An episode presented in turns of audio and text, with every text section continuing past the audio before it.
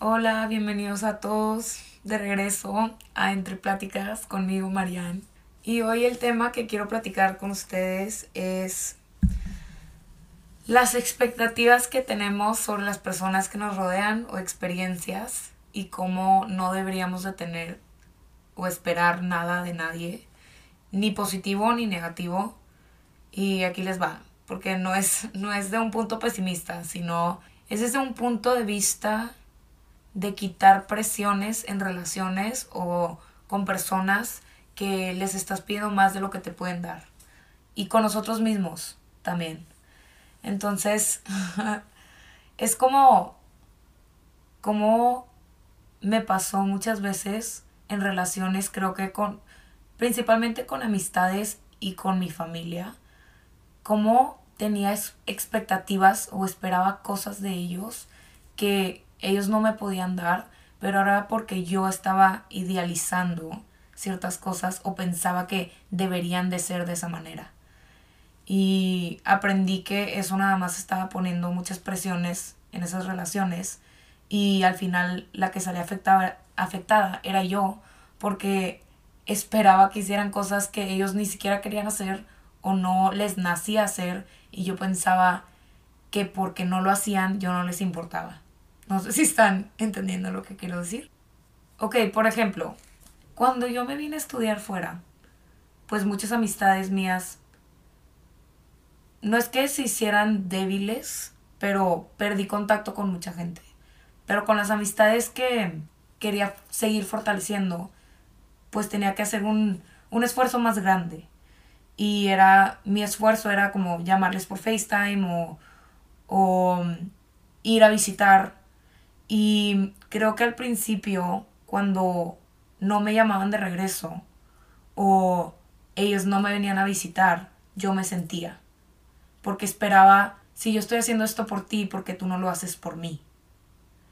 Y creo que eso empezó a generar muchos resentimientos dentro de mí contra ciertas amistades que al final del día solo eran yo sola estaba poniendo esa presión o estaba interpretando que si ellas no me venían a visitar o si no me hablaban por FaceTime era porque yo no les importaba. Y en realidad no es así porque me hicieron darme cuenta que o aprendí que no todo mundo demuestra su amor o su reciprocidad, si es que se dice así, de la misma manera. Porque a veces pensamos que si tú haces algo, la otra persona tiene que hacer exactamente lo mismo para que sea recíproco.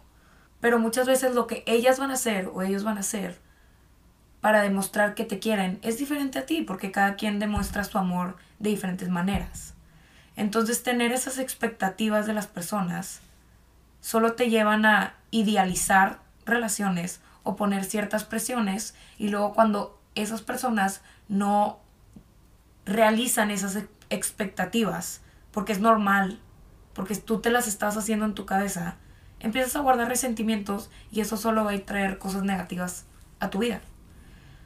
Otro ejemplo que tengo es cuando tú conoces a alguien y empiezas a idealizarlos y los empiezas a ver por cómo te gustaría que fueran o por la persona que podrían ser. A mí me ha pasado que solo llegas a querer cambiar a una persona en una relación en vez de aceptar a la persona como es y empiezas a idealizar esas expectativas que tienes sobre roles. Por ejemplo, conoces a un chavo y siempre has tenido la expectativa que tu novio sea de cierta manera, pero ese chavo no es así, pero te gusta. Pero en tu mente estás como, no, pero yo siempre, mi novio he querido que sea así y que tenga esto, esta lista que tengo, lo que sea que tengas. Pero en realidad esas expectativas, esa lista que tú tienes, solo te va a impedir conocer a alguien por quien realmente es en ese momento, no en quién lo quieres convertir o en quién lo quieres, en quién quieres que sea o quién podría ser, porque solo puedes aceptarlo por lo que quien es en el presente y eso es lo que te demuestra quién puede llegar a ser. También en cuanto a expectativas, siento que en viajes me pasa mucho. Haz cuenta, tengo un viaje planeado y me pasa que tengo, estoy pensando en el viaje por de que varias semanas y pienso, va a estar bruto, voy a ir aquí, me lo voy a pasar increíble. Y luego, como ya tengo una cierta idea de ese viaje en mi mente, llega el viaje y no es como yo lo pensaba y no me la pasó tan bien. Y tuve la experiencia de una vez que me fui a Oaxaca y repentinamente me quedé más días de lo que me debía quedar. Y fue uno de los mejores viajes que he hecho. Y siento que fue porque no tenía expectativas de ese viaje. Ni siquiera sabía qué iba a pasar. También la gente es como, los viajes repentinos o las cosas que salen de la nada son las mejores, porque no las idealizamos y no ponemos cierta barra o cierta vara no sé si se diga así, pero cierta como nivel de lo que tiene que pasar o cómo te la tienes que pasar. Entonces disfrutas el momento. Siento que tener las expectativas sobre algo es como tener arrepentimiento con el futuro. O sea, no sé si me estoy explicando, pero cuando te pasa algo y se queda en el pasado, pero te quedas pensando sobre eso, solo como asfixiando este pensamiento de tu pasado y vives en un arrepentimiento, vivir con expectativas sobre experiencias y personas es como vivir con arrepentimiento sobre el futuro y no disfrutar el presente. Y cuando dejamos ir el control o la necesidad de tener el control sobre nuestro futuro y dejamos ir estas expectativas, es cuando realmente encontramos la paz o la libertad de poder disfrutar nuestro presente. Y esto, estaba leyendo un libro que se llama La liberación del alma, el viaje más allá de ti mismo, y es de Michael Singer, si en inglés se llama The Untethered Soul. Decía cómo nosotros los humanos tenemos ciertas ideas de cómo van a pasar las cosas y cuando el mundo exterior o las personas a nuestro alrededor, situaciones, no van de acuerdo a como nosotros pensamos que deberían de pasar, nos ponemos de mal humor. Y si te das cuenta, muchas veces eso es verdad, que las cosas te pone de mal humor cuando las cosas no pasan de la manera que tú pensabas que iban a pasar, porque arruinan tus planes. Y puede sonar una tontada, pero es como cuando vas a salir con tus amigas y de la nada una amiga te cancela en la noche y tú piensas, ¿qué le pasa? Porque me está cancelando el último momento, ya me había dicho que sí y ahora ya no puedo salir. Y ahí, si te pones a reflexionar, tu amiga tiene todo el derecho de decir que no quiere salir. Ella está tomando una decisión por ella misma porque no quiere salir y que ella haya tomado esa decisión te está afectando tanto cuando tú no tienes la autoridad para decirle a tu amiga qué hacer. Solo tienes el control de hacer lo que tú quieras hacer. Y cuando nosotros ponemos tanta presión en las acciones de los demás para estar bien o para tomar decisiones, nosotros, esas son las expectativas que estaba hablando antes, nos pone de mal humor. Y para poder dejar ir ese control, tenemos que aceptar que nada, nada que está fuera de tu responsabilidad te debería de afectar o causar estrés. Porque lo único que puedes hacer, lo único que tú tienes el poder de hacer está en las acciones que tú haces, no en, en las de los demás. Y me acuerdo que una vez mi mamá me dijo cuando estaba aplicando a universidades fuera, que ya había aplicado y ya había mandado mis aplicaciones y nada más estaba esperando una respuesta estaba súper estresada. Y mi mamá me dijo que no valía la pena estresarme por cosas que estaban fuera, fuera de mi control. Porque de aquí en adelante, o sea, de ese momento en adelante, iba a haber en mil situaciones que iban a estar fuera de mi control, que me iban a afectar de cierta manera, o iban a afectar el curso de mi vida. Pero yo ya había hecho todo lo que estaba dentro de mi control. Entonces ese estrés era nada más energía que se estaba estaba desgastándome por dentro. Nada más estaba dando vueltas dentro de mí. Siento que otra, otra experiencia que, que tuve, o una experiencia que acabo de tener recientemente de las presiones que pongo en mí misma y en las expectativas que tengo de mí fue cuando me gradué de carrera y mi primer trabajo. y déjenme les digo que duré tres semanas en mi primer trabajo. creo que ni tres semanas, creo que para la segunda ya quería renunciar y la tercera fue la que renuncié. Pero cuando empezamos a ir al colegio de chiquitos y luego empezamos a crecer, siempre hay un mapa y hay un camino muy claro. Bueno, kinder, primaria, secundaria, prepa, carrera. Se acaba carrera y dices, ¿y ahora qué? Se supone que tengo que conseguir un trabajo y un trabajo bueno, un trabajo que gane buen dinero, que me pueda mantener, que tiene ciertas expectativas y cada quien tiene sus expectativas. Pero pues a mí me pasó que me gradué y dije, ok, ahora tengo que, que conseguir un trabajo que me facilite poder audicionar y poder hacer mis proyectos de un lado, pero también ganar dinero bien. Y tenía cierta, cierta lista que tenía que cumplir. Y una amiga vino a Chicago, que antes había vivido en Chicago, y me dijo, Marianne, en donde yo trabajaba están buscando gente, ¿te gustaría trabajar ahí?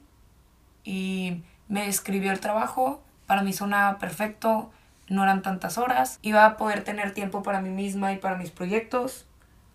Sonaba perfecto para mí. Y yo, bruto, claro, mi amiga le habla a su ex jefa, me dan una entrevista, voy, entrevista, todo bien, me ofrecen el trabajo, empiezo a trabajar.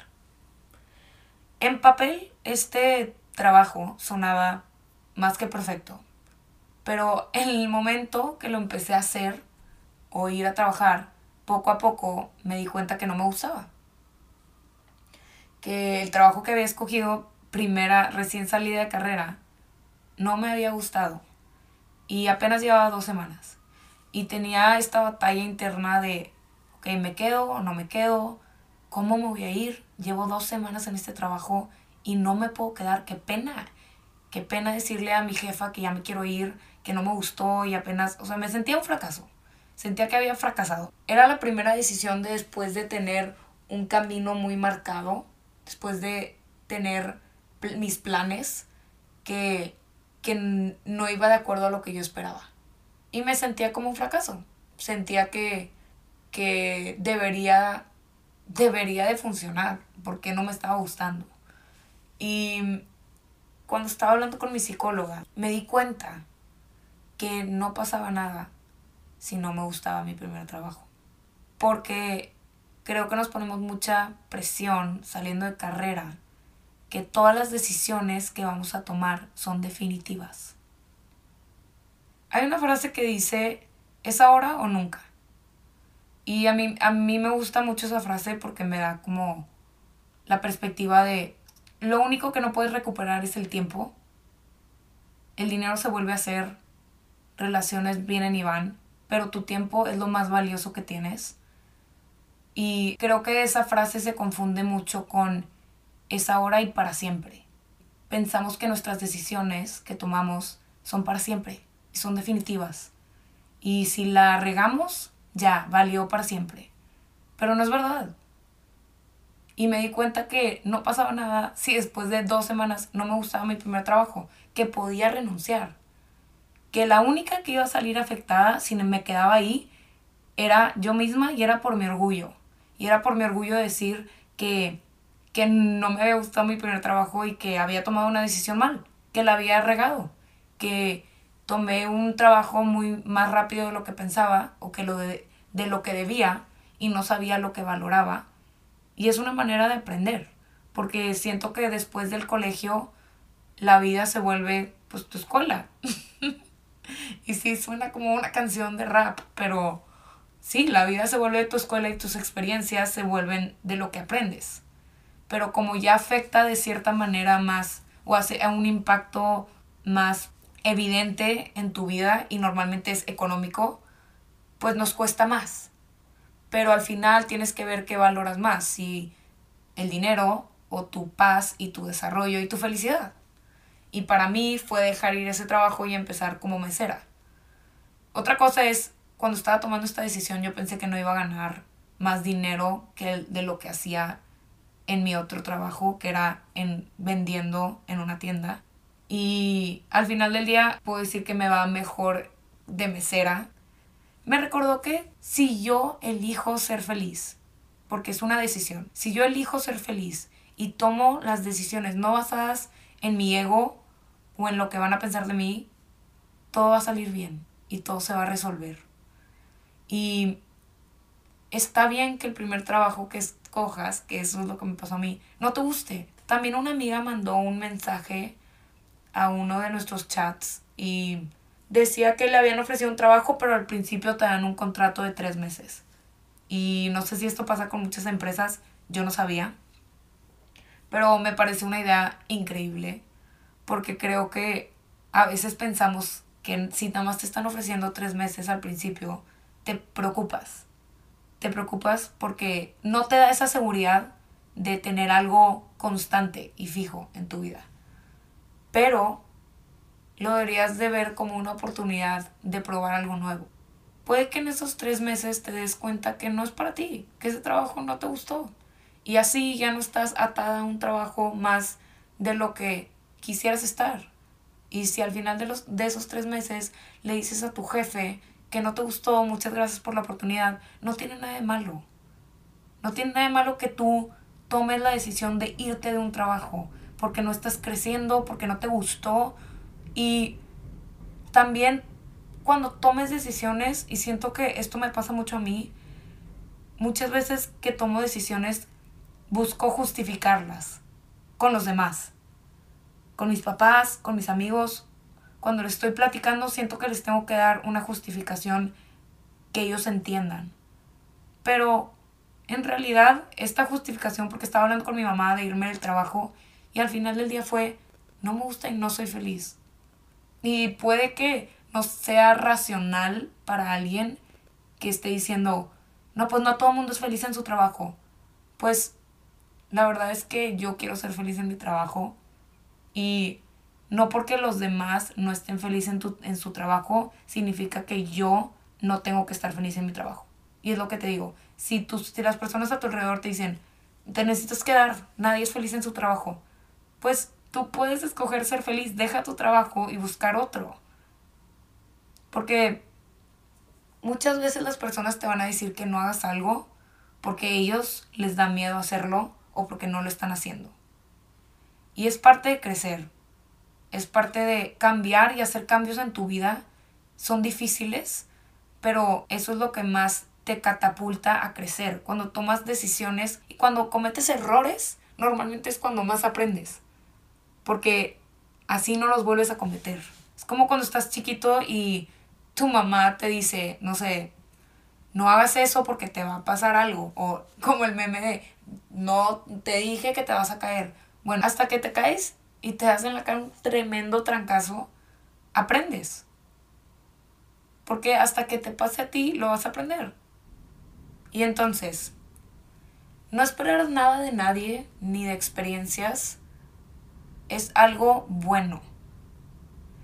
Porque no es no viene de una perspectiva pesimista, sino viene desde un lugar de dejar ir presiones y dejar de idealizar a, a las personas y experiencias porque eso te nubla de la realidad.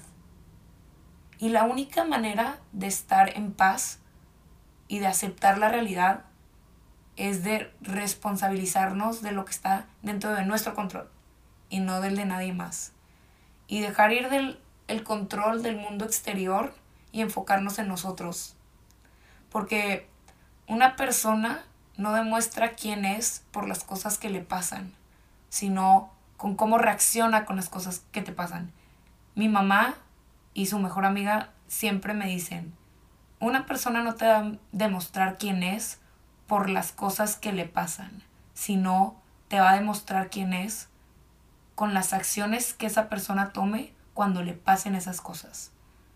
Entonces aquí estoy hoy para decirles que no sean tan duros con ustedes mismos, ni con los demás, ni con el mundo exterior. Porque todo el mundo está creciendo, todo el mundo está cometiendo errores y de esto se aprende. Y eso te hace convertirte en una mejor persona. Entonces, gracias por estar aquí hoy y espero que regresen la siguiente semana para el siguiente episodio.